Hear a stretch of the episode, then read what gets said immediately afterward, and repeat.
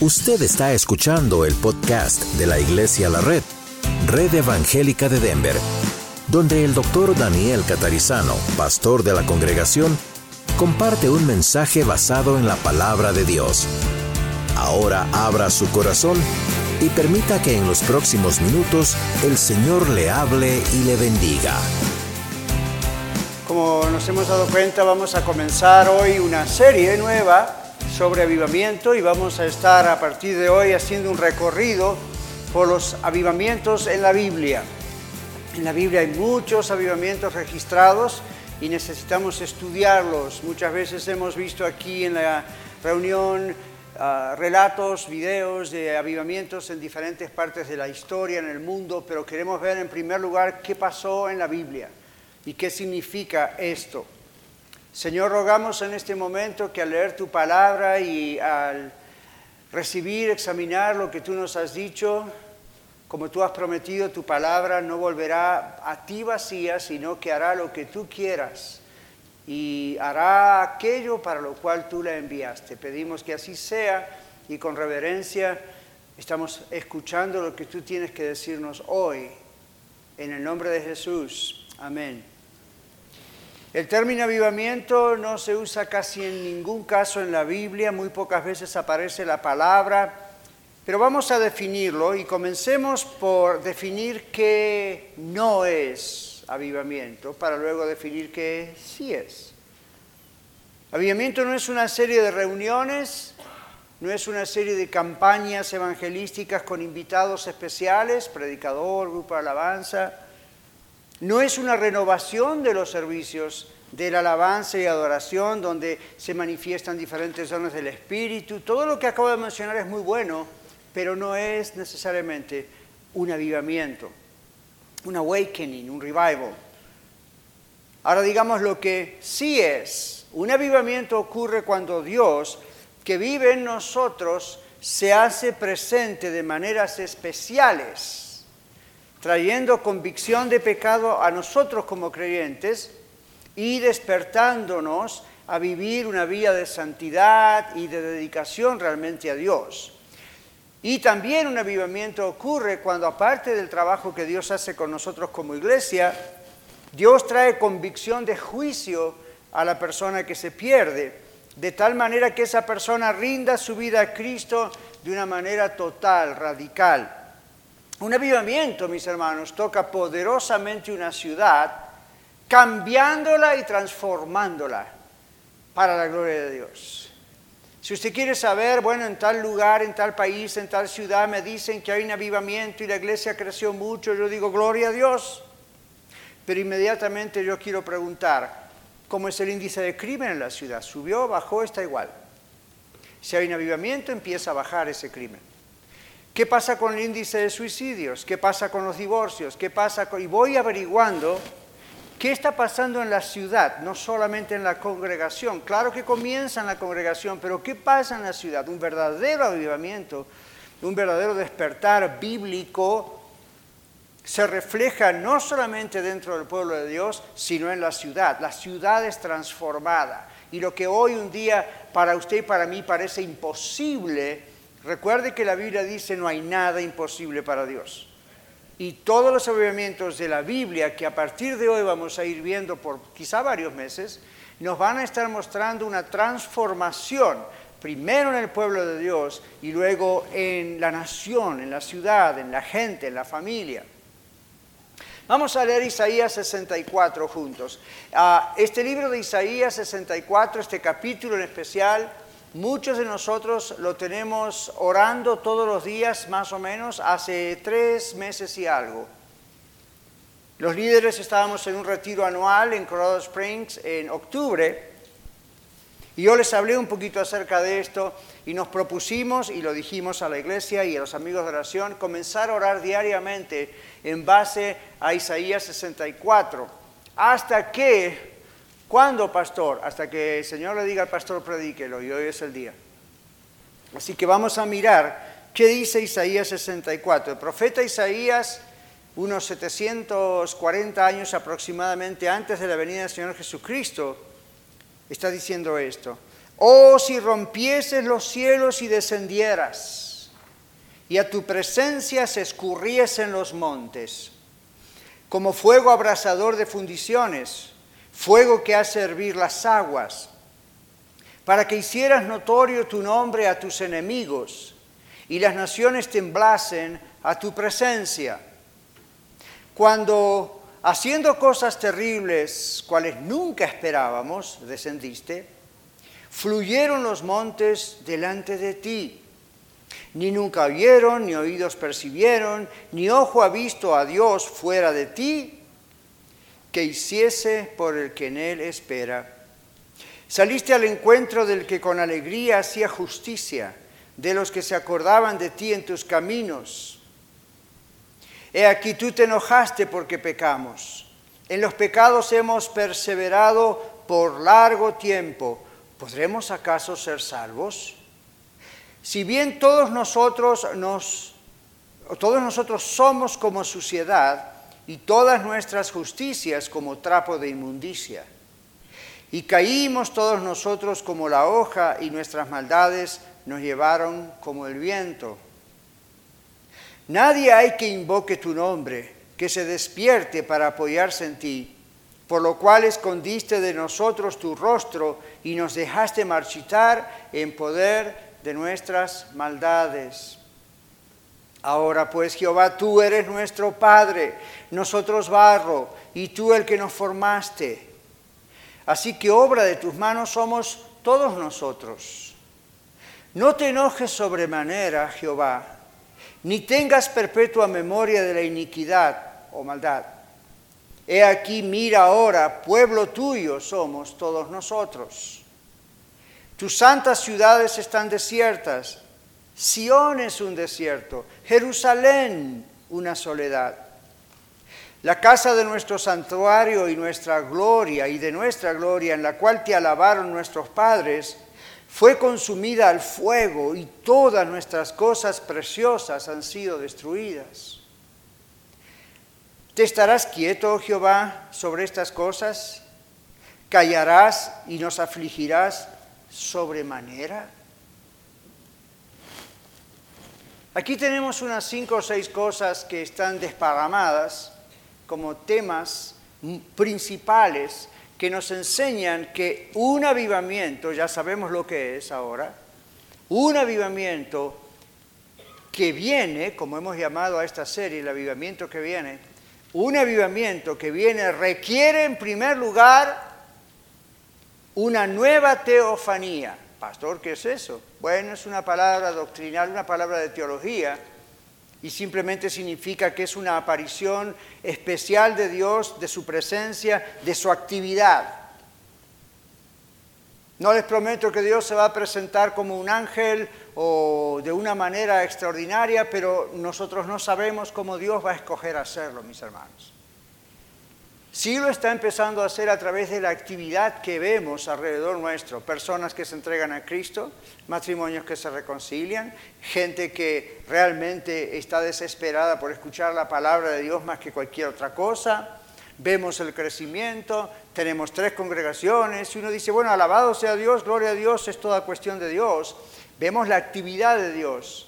Yo no sé ustedes, yo le agradezco a Dios, pero no estoy conforme porque sé lo que puede hacer Dios. Dios puede hacer mucho más. Pero no se trata de mucho más, es muchas más congregaciones. Probablemente sí, esa es nuestra misión que Dios nos dio. Pero mucho más con relación a lo que Dios quiere hacer, no solamente en nosotros y con nosotros, en Iglesia de la Red, pero en la ciudad, en el Estado y en el país. Y la oración de Isaías tiene que ser nuestra oración. Pedirle ayuda a Dios que se haga presente. Él siempre está presente, su espíritu siempre está presente, la palabra de Dios siempre está presente. Pero pedirle a Dios esta cosa especial, como decía de alguna manera Isaías, recordando, recordando las experiencias anteriores. Isaías recuerda aquí en el texto muchas de las cosas que Dios había hecho. Isaías recuerda los hechos poderosos de Dios, el éxodo, la ley, las victorias en las guerras, los milagros, ¿se acuerdan? El maná. vez tras vez, milagro tras milagro. Isaías recuerda estos hechos en su oración al principio, en el primer versículo. Isaías reconoce que la presencia manifiesta de Dios produce lo que nadie más puede lograr, un despertar espiritual en la nación, un avivamiento en el pueblo de Dios. Isaías reconoce y confiesa el grado degradante al cual llegó el pueblo de Dios, Israel, por olvidarse de Dios.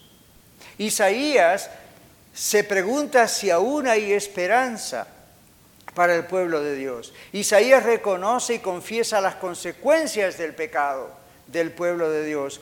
Dice, quedaron secos como las hojas de otoño. Isaías reconoce que pecaron porque en vez de buscar la voluntad de Dios, fueron apáticos, no les interesó y buscaron la sabiduría humana, su propia opinión la opinión de otros en vez de buscar a Dios. Isaías reconoce que de todas maneras seguían siendo hijos de Dios.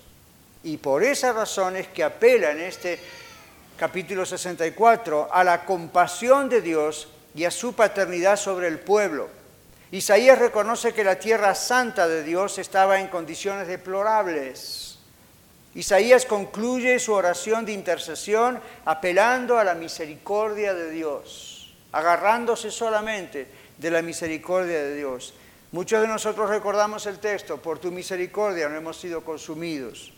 Y a la naturaleza poderosa de Dios y perfecta de Dios, Isaías acude a esto para actuar manifestando, pidiéndole a Dios que actúe manifestando su presencia y su gloria, sabiendo que eso es lo que va a producir un despertar espiritual y un cambio total en la nación. Mis hermanos, hoy nosotros debemos clamar como Isaías que la presencia de Dios se manifieste con poder. Y usted dice, pastor, pero ¿qué tal la palabra de Dios? ¿No es suficiente? ¿No es poderosa? Claro que lo es. Pero en oídos sordos, Dios tiene que hacer algo y Dios va a hacer algo. Hace meses que estamos orando y seguiremos orando hasta que el Señor lo haga. Un llamado a una nueva teofanía, recordando las maravillas que Dios hizo en el pasado Isaías quiere que esas maravillas u otras nuevas vuelvan a ocurrir, no como un espectáculo, no para sentirse bien, sino para que el pueblo despierte. Su única esperanza, Isaías, es que Dios va a mostrar el poder y la gloria de Él a favor de la iglesia, diríamos hoy, como pueblo de Dios. No estamos reemplazando a Israel, Israel siempre es el pueblo de Dios, pero estamos diciendo en la actualidad, tiene que manifestarse en el pueblo de Dios. Dios no nos ha abandonado, hermanos. Pero necesitamos la intervención de Dios ahora de una manera especial. Como Él lo hizo con el pueblo de Israel en la antigüedad, en el presente, y como lo está haciendo con la iglesia y muchas iglesias en el mundo. Pero tiene que ser de acuerdo a lo que vemos en la palabra de Dios, como lo hizo a través de la historia y como lo sigue haciendo aún en muchos lugares en la actualidad. Ustedes y yo escuchamos y escucharemos reportes de diversos avivamientos en el presente, no significa que todos son avivamientos, aunque se llamen avivamientos, aunque se hagan flyers y propagandas, venga el avivamiento. Siempre recuerde esto, que es un avivamiento de acuerdo a la Biblia. Está trayendo transformación en las vidas de la gente, en la iglesia y luego en la ciudad. Está teniendo efecto donde Dios cambia y transforma la ciudad o es solamente algo entre las paredes del templo. Yo no llamaría eso necesariamente un avivamiento, aunque así puede comenzar, llamaría eso una renovación de la iglesia. Y es válido. Pero estamos orando no tanto por una renovación, sino por un avivamiento. La primera cosa entonces que requiere el avivamiento es un llamado a una nueva teofanía. Yo le invito a que usted y yo oremos como Isaías, Señor, oh si descendieses desde los cielos. Y usted dice, pero si Él ya está acá, sí, pero esto es la presencia de Dios haciendo cosas espectaculares o haciendo cosas sobrenaturales. Y usted dice, eso va a ser la garantía que mi familia se va a salvar, o mis amigos, o mi jefe, o, bueno, yo no puedo ofrecerle esa garantía, pero cuando vamos a la Biblia y la gente ve los actos poderosos de Dios, un buen número de ellos se derrite ante la presencia de Dios. Vamos a mirar el resto del mensaje cómo es posible y qué tipo de cosas hace Dios. En segundo lugar, un avivamiento que estamos esperando, el avivamiento que viene, requiere un llamado a suplicar entonces la ayuda de Dios. Los versos 64, 4 al 5a, si lo leyeron en el 5 en la mitad, cambia de tema. Un llamado a suplicar la ayuda de Dios. ¿Qué suplicar? Bueno, para algunos suplicar es gritar, llorar, aullar. No sé si eso es necesariamente lo que Isaías está hablando. Pero si uno suplica, implora, ruega cuando está en un gran momento de necesidad. ¿Alguna vez a usted le pasó como a mí, donde uno está en un momento que no puede salir porque hay una enfermedad grave, la amenaza de que alguien muera o el problema es y no se puede resolver? Y uno en ese momento se hinca, como dicen acá, y uno ora y dice, Señor, a menos que tú obres, yo estoy terminado, no hay nada que se pueda hacer. Señor, a menos que tú intervengas. Y uno, uno ora y dice, yo me acuerdo momentos en mi vida que fueron muy graves, muy difíciles, y nunca oré tanto como en ese tiempo. En ese tiempo. Insistíamos, insistíamos, como esa viuda, ¿verdad? Y el juez injusto en la Biblia que el Señor Jesús nos enseñó Ahora, Dios no es un juez injusto. La comparación que Jesús hace es que si eh, un juez injusto fue movido a misericordia por la insistencia de una viuda, ¿cuánto más Dios que es justo no se va a mover a misericordia respondiendo a nuestras oraciones? Especialmente cuando estamos orando justamente bajo la voluntad de Dios. ¿Cómo sabe eso, pastor? ¿Qué dice la Biblia Mateo? Cuando el Señor Jesús nos enseña a orar que su voluntad se haga en la tierra como se hace en el cielo. Si usted dice, yo quisiera orar, pastor, alguna vez y ver que Dios está realmente de acuerdo y yo sé que estoy orando en la voluntad de Dios, le acabo de decir lo que puede orar. El Señor Jesús nos enseñó a orar eso. Que la voluntad de Dios se haga en la tierra como se hace en los cielos, eso, eso requiere un avivamiento. Eso requiere predicar la palabra de Dios. Eso requiere la urgencia suya y mía como individuos, como iglesia, para orar para que algo ocurra. ¿Cuál es su reacción cuando mira la televisión o escucha las noticias o de alguna manera en un periódico o en el internet, de su computadora o el teléfono? Usted ve las situaciones. Usted se asocia con lo que pasa por ahí y critica o dice, o usted dice, Señor, trae un avivamiento, es la única forma de resolver este asunto. Esa tiene que ser la oración. Entonces, un llamado a suplicar la ayuda de Dios. Los numerosos perdón, relatos de las Sagradas Escrituras y las experiencias que hemos vivido, muchos de nosotros y aquí como iglesia, nos enseñan tres cosas rápidas. Una, si somos obedientes. Dos, si confiamos en Dios. Si somos obedientes, si confiamos en, en Dios. Tres, si esperamos en el tiempo de Dios. Dios actuará a nuestro favor descendiendo con su presencia de una manera especial y trayendo por fin el avivamiento que necesitamos. Las experiencias pasadas justifican que clamemos a Dios para que Él haga algo especial. Porque nosotros sabemos que Dios responde a los que esperan en Él. Algunos de ustedes, yo les he hablado aún en retiros o en privado o en clases y les he dicho, yo he sido testigo de algunos avivamientos y he estado en lugares donde había genuinos avivamientos. Y esto doy por fe también. Usted no me necesita a mí para dar ese testimonio, pero ya que me tiene, recuerde esto, yo he visto eso. Cuando una iglesia de verdad comprende lo que es un avivamiento y lo ruega, lo suplica al Señor, el Señor responde. Y en base a eso es que Dios ha puesto en mi corazón meses atrás, ya el año pasado, tenemos que orar por un avivamiento. Aun si nunca lo hubiésemos visto, aun si yo nunca lo hubiese experimentado, Dios dice que tenemos que orar para que Él se manifieste de una manera muy especial, como Él quiera, cuando quiera, como quiera, pero no podemos seguir como estamos, es la idea de Isaías. Así que las experiencias pasadas con Dios justifican que clamemos un avivamiento. Cuando yo estoy a solas con Dios y le digo, me falta mucho crecer todavía en esa área de mi vida, en ese área de mi vida, pero cuando yo estoy a solas con Dios y experimento la presencia de Dios, a veces de una manera muy especial, una de mis oraciones es, Señor, que mis hermanos y hermanas de la red experimenten esto. Es inigualable, es maravilloso, es indescriptible. ¿Por qué no lo experimentan? Y quizá usted lo experimente y no me ha contado, Pero le digo, es una cosa maravillosa, más de esto un poco más tarde. Tenemos que obedecer a Dios porque hemos entrado en un pacto permanente y eterno con Dios. El día que usted entregó su vida al Señor Jesucristo, no solamente recibió el sello del Espíritu Santo y la sangre de Cristo le ha salvado y usted tiene la vida eterna. ¿Sabe en qué entró usted y yo cuando recibimos a Cristo? En un pacto con Dios.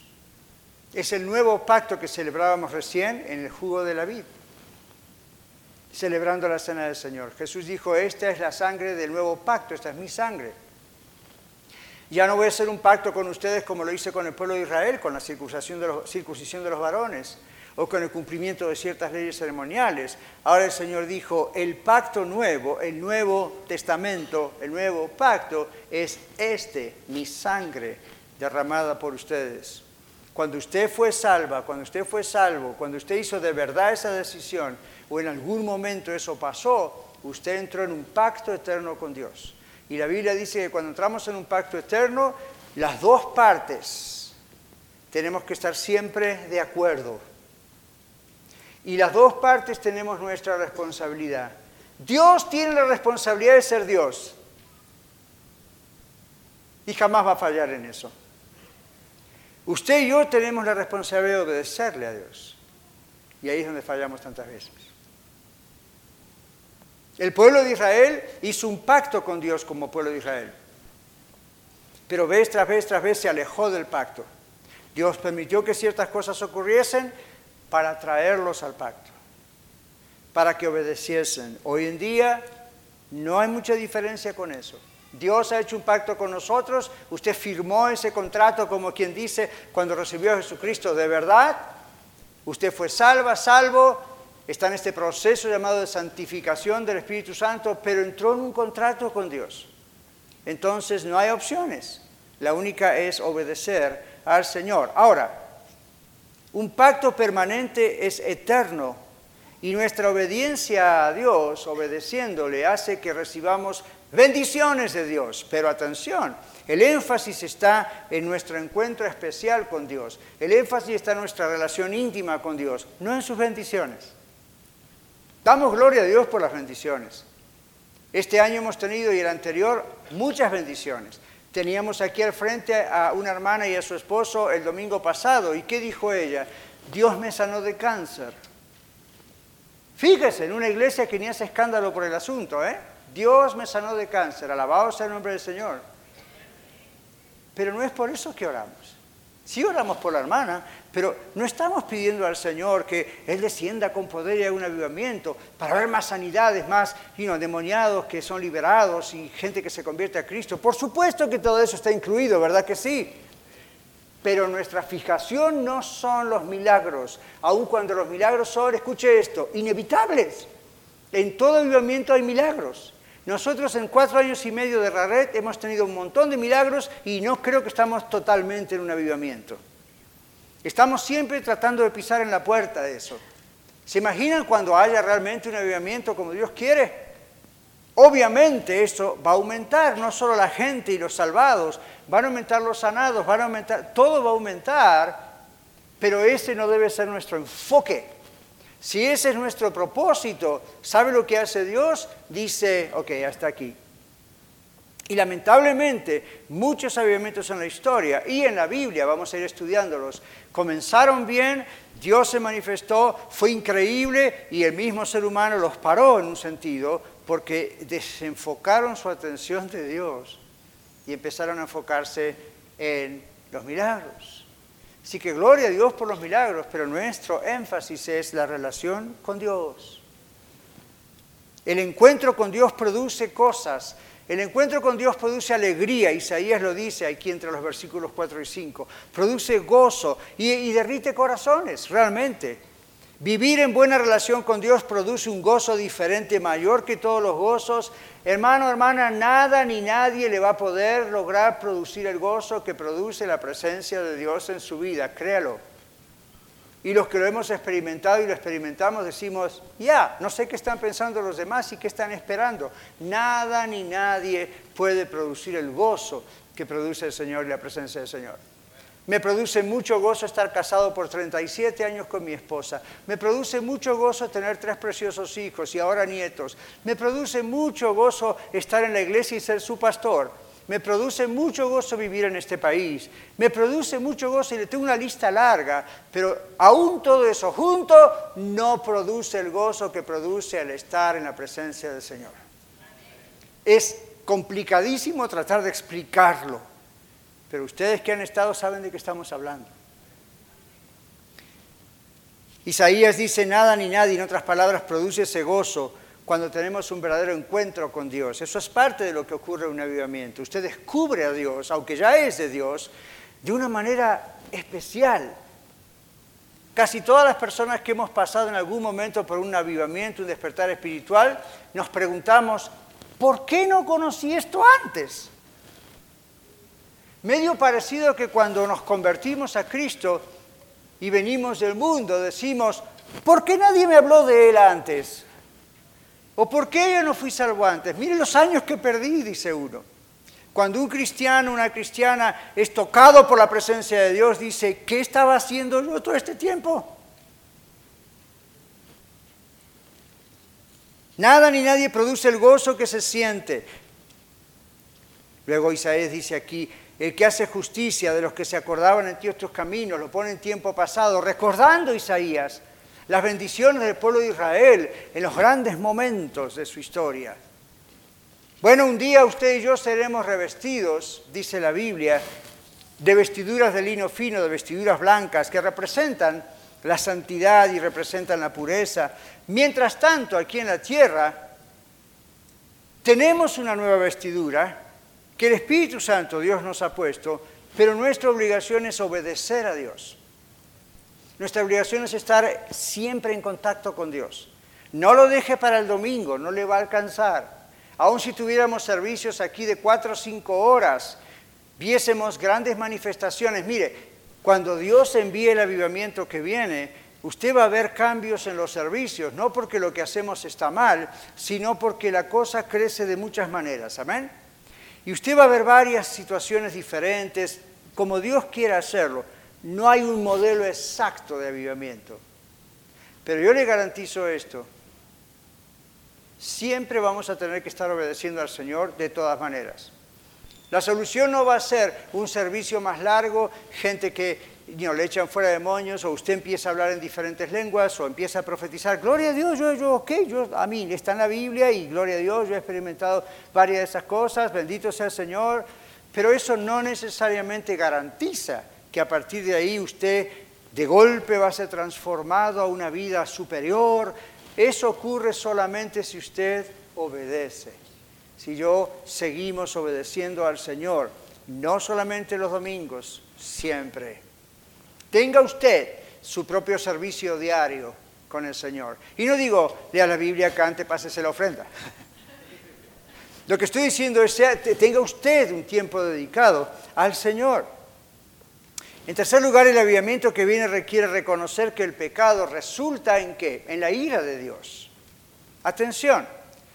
Isaías dice, Señor, te enojaste porque pecamos. Estamos en los versículos 5b al 6. Te enojaste porque pecamos.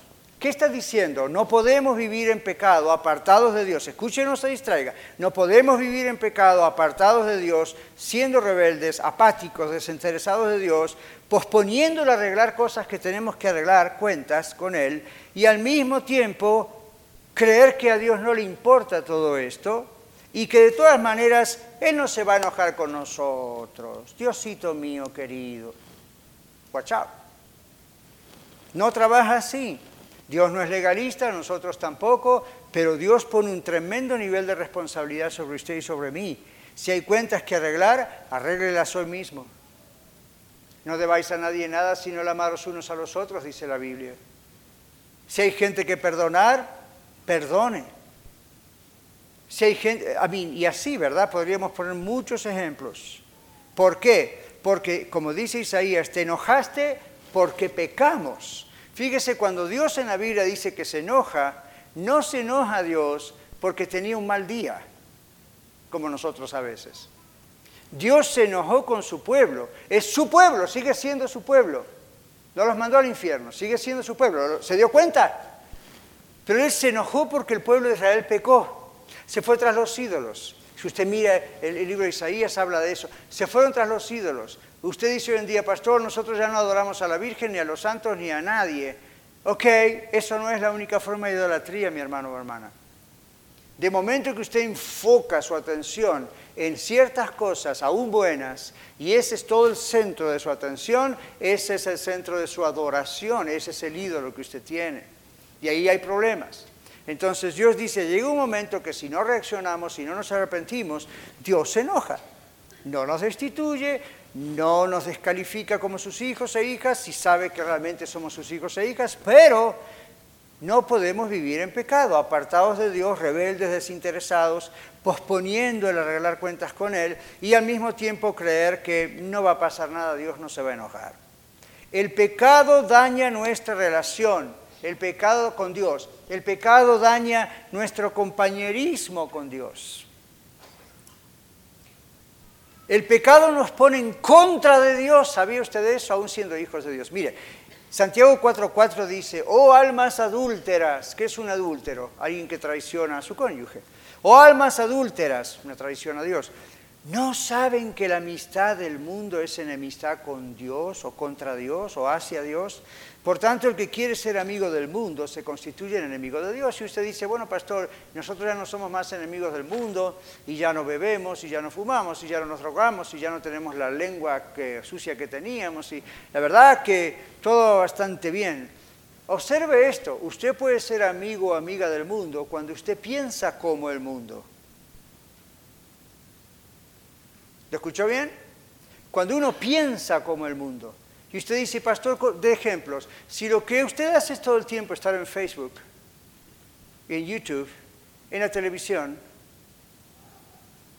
llega un momento que usted naturalmente piensa como ellos. ¿Se dio cuenta? De su boca empiezan a salir frases, palabras y conceptos que usted dice, ¿de dónde salió esto? De tanto que usted se metió en la cabeza. Entonces en un momento usted empieza a ser amigo del mundo. Ahora, ¿qué significa ser amigo de Dios? ¿Que cada tres palabras va a decir un versículo bíblico? No necesariamente. Pero lo que está diciendo el Señor es ¿Qué maneja sus pensamientos? ¿Qué regula sus emociones, sus motivaciones, sus decisiones? La Biblia dice en Efesios 5:18, sean llenos del Espíritu Santo. Hoy en día, hasta en iglesias de pronto, usted escucha de jóvenes y no tan jóvenes que supuestamente se enamoran, se acuestan y siguen viviendo juntos, aún sin haber resuelto este asunto con el Señor. Y usted dice, habla con ellos y le dice, bueno, ya todo el mundo lo hace. A mí es muy normal, es la nueva manera de ser. Es el progreso que hemos llegado. ¿No será al revés? ¿No será que está volviendo hacia atrás? Eso es lo que está sucediendo. Pero si usted aún dice, yo confieso a Cristo, yo amo a Cristo y me he bautizado, pero acepta esta forma de pensar del mundo, ¿qué está pasando aquí? La Biblia dice en Santiago 4.4, usted se forma, se transforma en un enemigo de Dios. Es como darle la espalda a Dios. Pero, como Dios lo ama, si usted es un hijo o hija de Dios, Dios se va a encargar de corregirle. Ahora, el pecado, dice Isaías, es más repulsivo que un trapo sucio. Y esta es una comparación antigua con la piel de un leproso, a quien todos le escapaban y no querían tocar, y olía. Y también es una comparación con ciertos productos higiénicos. Es un trapo sucio. ¿Qué cosas, dice el Señor a través de Isaías? Nuestras prácticas religiosas sin estar realmente llenos del Señor, del Espíritu Santo, aún lo que estamos haciendo en este momento delante de Dios puede ser como una garrita, como un trapo sucio. No tiene sentido si no hay una verdadera y genuina relación con Dios. Isaías dice, yo confieso que aún nuestras mejores obras, nuestras actitudes religiosas, son como un trapo de inmundicia a tus ojos, Señor, si no hay una relación, un avivamiento contigo. Uno de los peores engaños de Satanás, del diablo, ¿saben cuál es? Hacerle creer a usted que usted es una buena persona. Y usted dice, yo debo ser bueno, y Jesús dijo, no hay nadie bueno sino solo Dios. Ahora, pero usted dice, yo soy un hijo, una hija de Dios, soy comprado por la sangre de Cristo, el Espíritu Santo trabaja en mí. Ok, fine. Pero todo eso es gracias al Señor y a la dependencia suya con Dios, que Dios está mostrándose en su vida como en la mía. Pero hay gente quizá aquí presente o escuchando en el podcast que está diciendo, yo no necesito a Cristo, eso es religión establecida. Yo, yo soy bueno, no mato a nadie, no ando en drogas, no a mí, yo lo que hago es mío y no, no, no le hago daño a nadie. ¿Quién le dijo a usted que es bueno? Porque tiene buena conducta. Eso es uno de los peores engaños de Satanás. Hacerle creer a usted que usted no necesita a Dios, todo está muy bien. Los creyentes, el mismo engaño. De pronto pensamos, hey, voy siempre a la iglesia, el pastor me ve, diezmo y ofrendo, leo la Biblia, voy a alguna clase, todo está bien. Si su vida no está siendo cambiada por esas cosas, mejor vaya al teatro. Ellos hacen cosas de calidad que nosotros no podríamos nunca llegar. Usted está aquí, espero, porque ama al Señor. Usted está aquí porque quiere beber, mamar la palabra de Dios, no un mensaje motivacional. Usted está aquí porque dice, yo necesito adorar a Dios. ¿Cómo no me voy a juntar con mi familia a agradecerle lo que Él ha hecho por mí? A publicar en alabanzas cantadas la palabra de Dios y lo que Él ha hecho por mí. Y a esperar a ver qué es lo que Dios nos dice como pueblo. Bueno, Isaías veía que esa no era la realidad de Israel en ese momento. Entonces dice, todo lo que hacemos, nuestros ritos, y podríamos mencionar, ¿no? La circuncisión, los ritos, lo que hacían con los corderitos, delante de Dios. Hay otro texto donde uno de los profetas menores dice de parte de Dios, me dan asco esos ritos. Y usted dice, pero Señor, si tú mismo lo dijiste al pueblo de Israel que tenían que hacerlo, nunca separe su vida con Dios de los ritos. Nunca diga estos ritos me van a salvar. Nunca diga esta cosa me va a ayudar. Hay gente que va a otras iglesias y cuando toman la Santa Cena, la Cena del Señor o la Eucaristía, como algunos le llaman, piensan que cuando el pancito, el jugo se mete en la boca, algo misterioso y místico pasa y usted pasa a ser una buena persona ahora. No, güey, José. Usted no está comprendiendo el mensaje adentro del símbolo. Si usted no tiene a Cristo en su corazón, no sirve de nada lo que acaba de hacer. Al contrario, la Biblia dice en, 1 Corintios 11, el apóstol Pablo dice que eso le condena más que que le ayuda. Entonces, todas esas cosas pueden ser delante de Dios un trapo sucio si no vivimos realmente la experiencia con Dios constantemente. Notamos la ira de Dios. Usted dice, ¿cuándo me puedo dar cuenta, pastor, cuando Dios está enojado conmigo? O con la iglesia o con un grupo. Bueno, usted no va a sentir la presencia de Dios. Muchas veces le va a parecer que Dios está lejos y no escucha sus oraciones. No va a tener respuestas a las oraciones. Y la Biblia dice aquí, Dios esconde su rostro de nosotros cuando pecamos. Dios no puede ver el pecado. La pregunta de Isaías es, ¿podremos ser salvos? Y esta es una pregunta que indica esperanza aún cuando está expresado de una manera negativa. Luego dice, caímos como la hoja. ¿Qué pasa con la hoja cuando se marchita y cae del árbol? Es llevada por el viento, donde quiera. Se quema fácilmente. Cualquiera la pisa. Entonces él dice, caímos como la hoja. Hermanos, cuando insistimos en desobedecer al Señor, en hacer nuestra propia voluntad en vez de la voluntad de Dios, Dios nos deja hacerlo, ¿se dio cuenta? Dios no manda un ángel y dice, no. Dios dice, ok, sea hecha tu voluntad y no la mía a ver cómo te va. Dios nos deja hacerlo, pero las consecuencias son desastrosas en vez de fructíferas. Vivimos secos.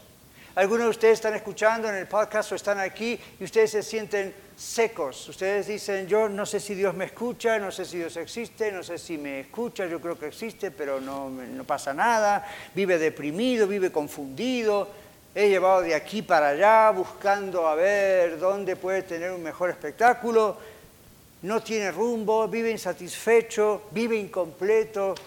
¿Qué está pasando? La Biblia dice lo que está pasando. Dios deja que nos marchitemos en el poder de nuestras propias maldades y el propósito es que despertemos.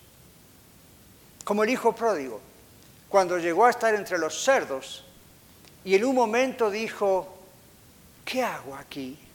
Siempre les digo que ese es uno de mis pasajes favoritos en la Biblia. Cuando la Biblia dice que el hijo pródigo de pronto dice, volvió en sí. ¿Recuerda eso? ¡Wow! ¿Qué hago aquí? En la casa de mi padre, aún los obreros tienen mucha comida y ropa y la pasan bien. Y yo acá soy el heredero de mi padre y estoy entre estos cochinos, entre estos cerdos. Los dueños de los cerdos no me dejan ni comer las algarrobas, que es lo peor. Yo no sé si usted alguna vez las probó. Yo las probé una vez solo para sacarme gusto. Así soy. A ver qué pasa. Esto es lo que probó el hijo pródigo. A ver, ¿ok? Eh, pero ni a eso lo dejaban acceder y él tuvo que llegar a tocar fondo en el pozo. Y en su aflicción y en su hambre dijo, ¿qué estoy haciendo aquí si yo soy un heredero? Mi pregunta para usted es, ¿qué está haciendo usted en el pozo donde usted está si es un heredero de Dios? Arrepiéntase. Haga lo que hizo este hijo pródigo. Vuelva en sí, ese es el propósito para nosotros como cristianos de un avivamiento. Que no sea como esa hoja que en cualquier momento es pisoteada y llevada de aquí para allá. En cuarto lugar, el avivamiento que viene requiere conocer que no buscar de Dios resulta en que Dios se esconda, como decíamos recién. No es que no nos ama más, no es que ya nos...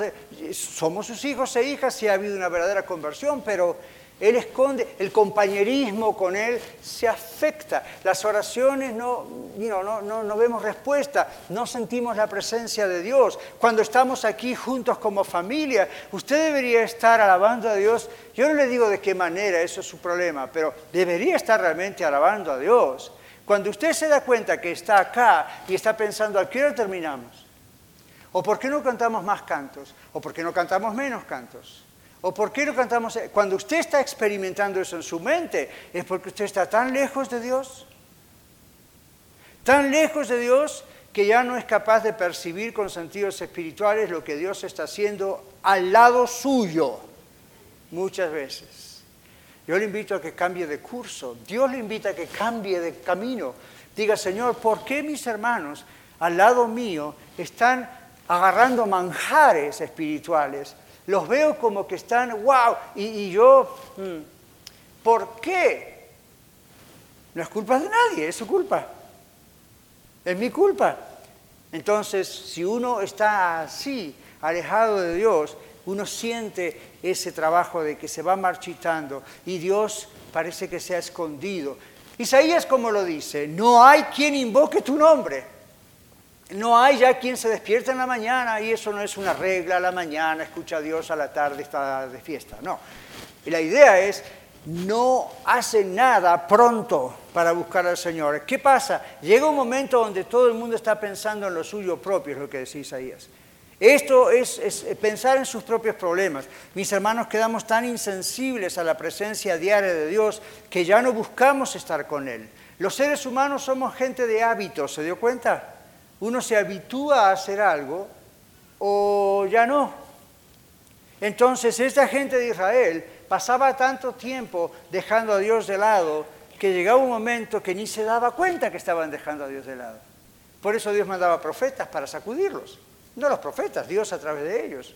Entonces ellos no clamaban a Dios, no clamaban que los despierte de su sueño espiritual. Llega un momento en el cual se hace más normal y automático buscar ayuda y soluciones en cualquier lado, menos en nuestro papá, menos en Dios. ¿Cómo le gustaría a usted que su hijo o hija, cuando está en necesidad, vaya a pedirle ayuda a su vecino? Usted diría, ¿y cómo? Yo soy tu padre. ¿Por qué vas a buscar ayuda en el Internet? Así que me dices que te estás cortando y te quieres suicidar. ¿Por qué nunca me dijiste nada a mí? Y los hijos dicen, porque tú no escuchas. Pero otras veces lo que pasa es que como están tan acostumbrados a hacer su propia vida independiente de usted, no se les ocurre ir a usted. Y entonces le van desconociendo a usted como papá y mamá cada vez más. Y lo que pasa por sus tiernas cabecitas es, si le digo esto a papá me mata. Si le digo esto a mamá me echa de casa. Entonces mejor no le digo nada. Ahora, Dios es el papá suyo, mi papá, ¿verdad? En Cristo Jesús.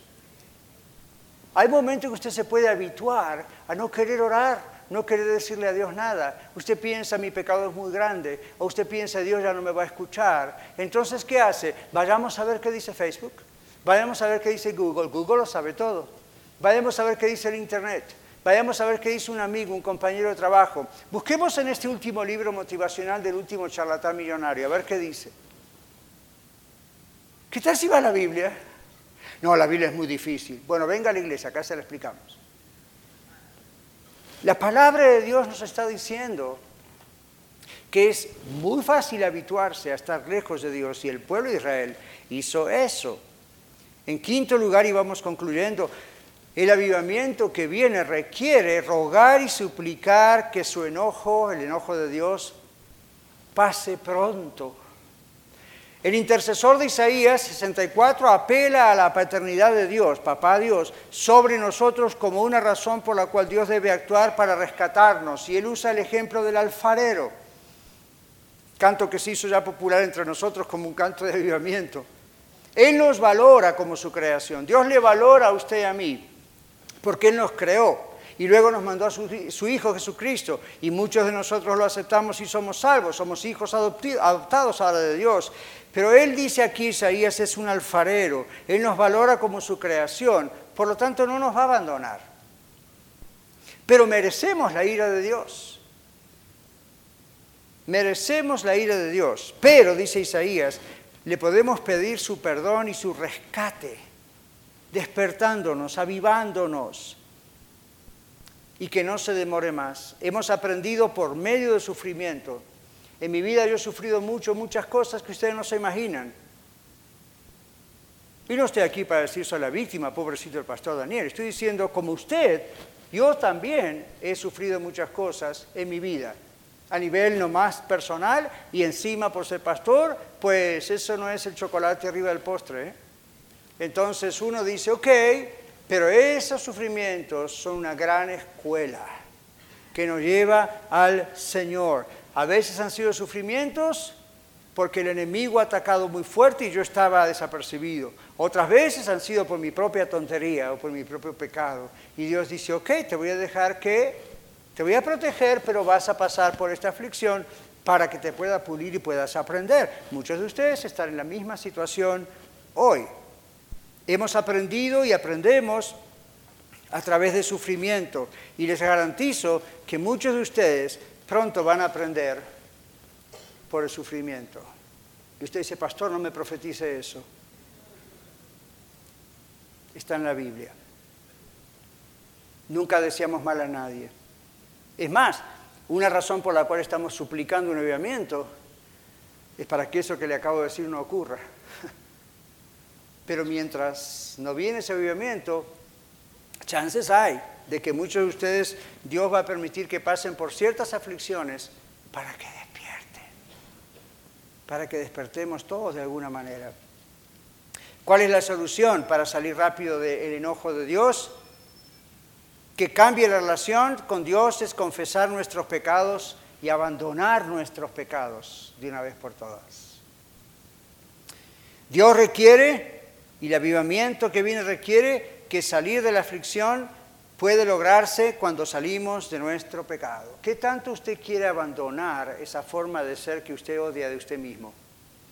¿Qué tanto usted quiere abandonar ese vicio que usted tiene? ¿Qué tanto quiere usted abandonar e-, eso que usted sabe que está mal? Usted sabe que le entorpece en su compañerismo, en su amistad con Dios. La pregunta es, ¿qué tanto le importa y qué tanto le estorba al punto de decir, Señor, te la voy a dejar en tu altar? No, no quiero saber más nada con este pecado. O usted va a tener la actitud que los israelitas tuvieron al principio. No importa, Dios es nuestro Padre, Él, es misericordioso, Él comprende, todo va bien. No, llega un momento que dice, ok, aquí va. Y Dios hoy le está dando una oportunidad. Yo no sé qué cosa está atravesando usted en su vida. Dios sabe y usted lo sabe. Entonces Dios dice, ok, usted quiere que esta ira, que este problema pase lo antes posible, que esta aflicción que no es producida por la persecución por ser de Cristo, sino por el pecado, usted quiere que esto pase rápido, arrepiéntase. La solución es que la, la relación con usted y Dios cambie, Y eso cambia a través del arrepentimiento y el abandono del pecado. Y usted dice, pastor, yo quisiera, Dios sabe que yo quisiera abandonar este vicio, este pecado, el mentira, el rencor. Es que no puedo. Por supuesto, en sus propias fuerzas no va a poder. Pero tenga fe, si usted se lo deja al Señor y lo pone en los pies del Señor con sinceridad, Dios le da poder para vencer. Pero Dios no le va a dar poder para vencer si usted no quiere vencer. Dios no le va a dar poder para vencer un vicio, un pecado, si usted no quiere realmente vencerlo. ¿Y sabe cuándo realmente lo va a querer vencer? Cuando le afecte tanto que se asuste y se dé cuenta para qué lado va si no cambia. Entonces ahí usted clama al Señor, ¿verdad? Bueno, yo siempre le digo a Dios, Señor, no permitas que tenga que pasar ese tipo de cosas que son tan terribles en mi vida para entonces aprender. Quiero estar siempre a tu lado, ayúdame, aviérteme. Y Dios me ha sacado de cada cosa que usted no se imagina. Bueno, ¿cómo finaliza Isaías? Habla de la desolación de Judá, de la tierra santa. By the way, toda la tierra es santa para Dios. Él estaba hablando de Israel en ese momento históricamente. Habla de la desolación de Jerusalén. Ahora, Jerusalén es la ciudad más importante, siempre lo fue. Jerusalén fue el acento del gobierno de Israel, ¿se dio cuenta? Ahora lo es otra vez. Jerusalén fue el asiento del comercio en esos años. Y que, Dios se apartara su rostro, apartara su rostro de Jerusalén, muestra la severidad de la ira de Dios. Y luego la destrucción del templo. Usted sabe que para los judíos el templo era donde la presencia, como usted ha escuchado en otros lugares, shikana, shekana de Dios, la presencia física se mostró ahí en el tabernáculo y luego en el templo y en el arca, y los judíos conocían esto. Y de pronto el templo es destruido. Históricamente fue destruido un poco más adelante de esta fecha de Isaías, pero Isaías como profeta muestra como si ya hubiese ocurrido lo que va a ocurrir. La destrucción del templo era donde se manifestaba aún físicamente la presencia de Dios y que de pronto el templo no estuviera indicaba para ellos que Dios ya no estaba con ellos. Esto, mis hermanos, indica lo más extremo de la ira de Dios a causa del pecado y la falta de arrepentimiento. Dios sigue siendo Dios de Israel, pero ahora no se hace presente para todo lo que ellos tienen que buscar de Dios y necesitan. La ira de Dios se manifiesta en la iglesia. Somos la esposa de Cristo, somos salvos, pero cuando no buscamos al Señor e insistimos en nuestro pecado, aunque sigamos siendo herederos, la presencia de Dios mm, está ausente y usted lo sabe. Usted se da cuenta y yo también. Y esto puede resolverse. Nosotros también sufrimos mucho por nuestros pecados. Nuestra ciudad está espiritualmente desolada, ¿verdad que sí? No se engañe por las nuevas casas, no se engañe por los nuevos apartamentos, no se engañe por los jardines y el freeway más ancho. Mire lo que está pasando en la gente, y no solo americanos, orientales, morenitos, los latinos también. Nuestra ciudad está espiritualmente desolada. Observe, el índice de suicidios aumenta, la violencia en las escuelas aumenta, sí o no. En las grandes tiendas, en los malls, la violencia aumenta. En los cines, recuerda, en las iglesias, ¿sabe lo que pasó el domingo pasado en Texas, verdad? Esto es algo cada vez más frecuente. Estaba leyendo que el año pasado hubo 13 ataques a iglesias cristianas. Yo como pastor y usted como hermanos en la iglesia siempre pedimos, Señor, protégenos. Tenemos un equipo de seguridad, pero protégenos. El diablo está súper enojado. En Apocalipsis habla del diablo en los primeros capítulos como el dragón que ataca a la mujer y a su descendencia sabiendo que su tiempo es corto. Y eso es lo que estamos viendo hoy, mis hermanos. Y esto no es un mensaje negativo, es simplemente para decirles cómo puede cambiarse todo esto si nosotros buscamos al Señor, pero en este momento tenemos este problema. ¿Qué me dicen del gobierno, la política y los medios de comunicación? Están en una constante guerra ideológica, tirándose tierra y piedras uno al otro. El terrorismo internacional es una amenaza diaria. Leyó las noticias este fin de semana pasado y este ahora. Muchos hogares se derrumban, muchos de sus hogares quizás se están derrumbando, otros están en proceso de destrucción. Mis hermanos, hay jóvenes y niños inclusive que se rebelan, Y muchas iglesias se han contaminado con el humanismo y ya no predican la palabra de Dios. Le han dado la espalda a Dios y a la palabra de Dios y Dios le ha dado la espalda a ellos. De todas maneras, Dios, dice Isaías, no va a permanecer en silencio y quieto siempre. Si rogamos, si clamamos al Señor, si nos arrepentimos, como dice 2 Crónica 7, 14 y 15, si se humillara mi pueblo sobre el cual mi nombre es invocado. Fíjese, no empieza con la ciudad, dice si se humillara mi pueblo sobre el cual mi nombre es invocado.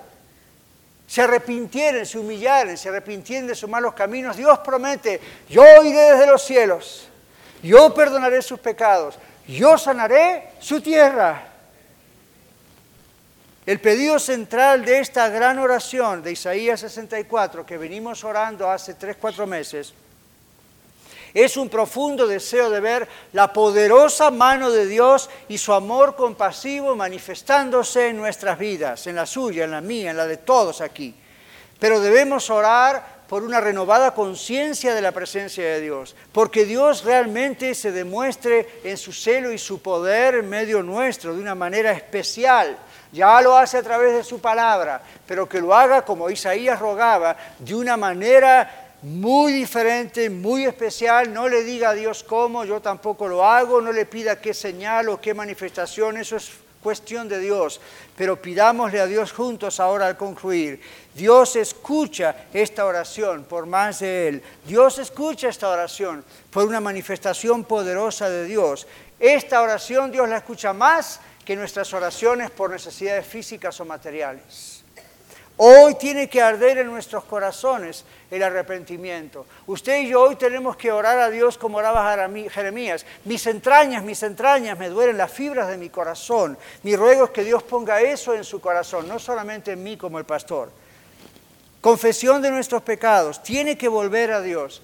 Tiene que arrepentirse. Tiene que rendir realmente su vida al Señor Jesucristo. Tiene que rogar que Dios traiga un avivamiento. Y si usted no tiene a Cristo en su corazón, hoy ruegue por misericordia a Dios para que Dios le salve. Vamos a escuchar la música y vamos a abrir este lugar para la oración. Y yo no voy a manipular esto psicológicamente. Si usted siente del Señor que tiene que pasar aquí al frente y hacer algo con Dios, hágalo hágalo mientras escuchamos la música. Si usted tiene que entregar su vida al Señor Jesucristo, recuerde, Él murió por usted en la cruz del Calvario, resucitó al tercer día para justificarla delante de Dios. Él no quiere que nadie se pierda, sino que todos procedan al arrepentimiento. Y como creyentes tenemos que arrepentirnos de esa frialdad y decirle, Señor, trae ese avivamiento, comienza conmigo, comienza conmigo, comienza conmigo. Oremos al Señor. Muchas gracias por escuchar el mensaje de hoy. Si tiene alguna pregunta en cuanto a su relación personal con el Señor Jesucristo o está buscando unirse a la familia de la Iglesia La Red, por favor no duden en contactarse con nosotros.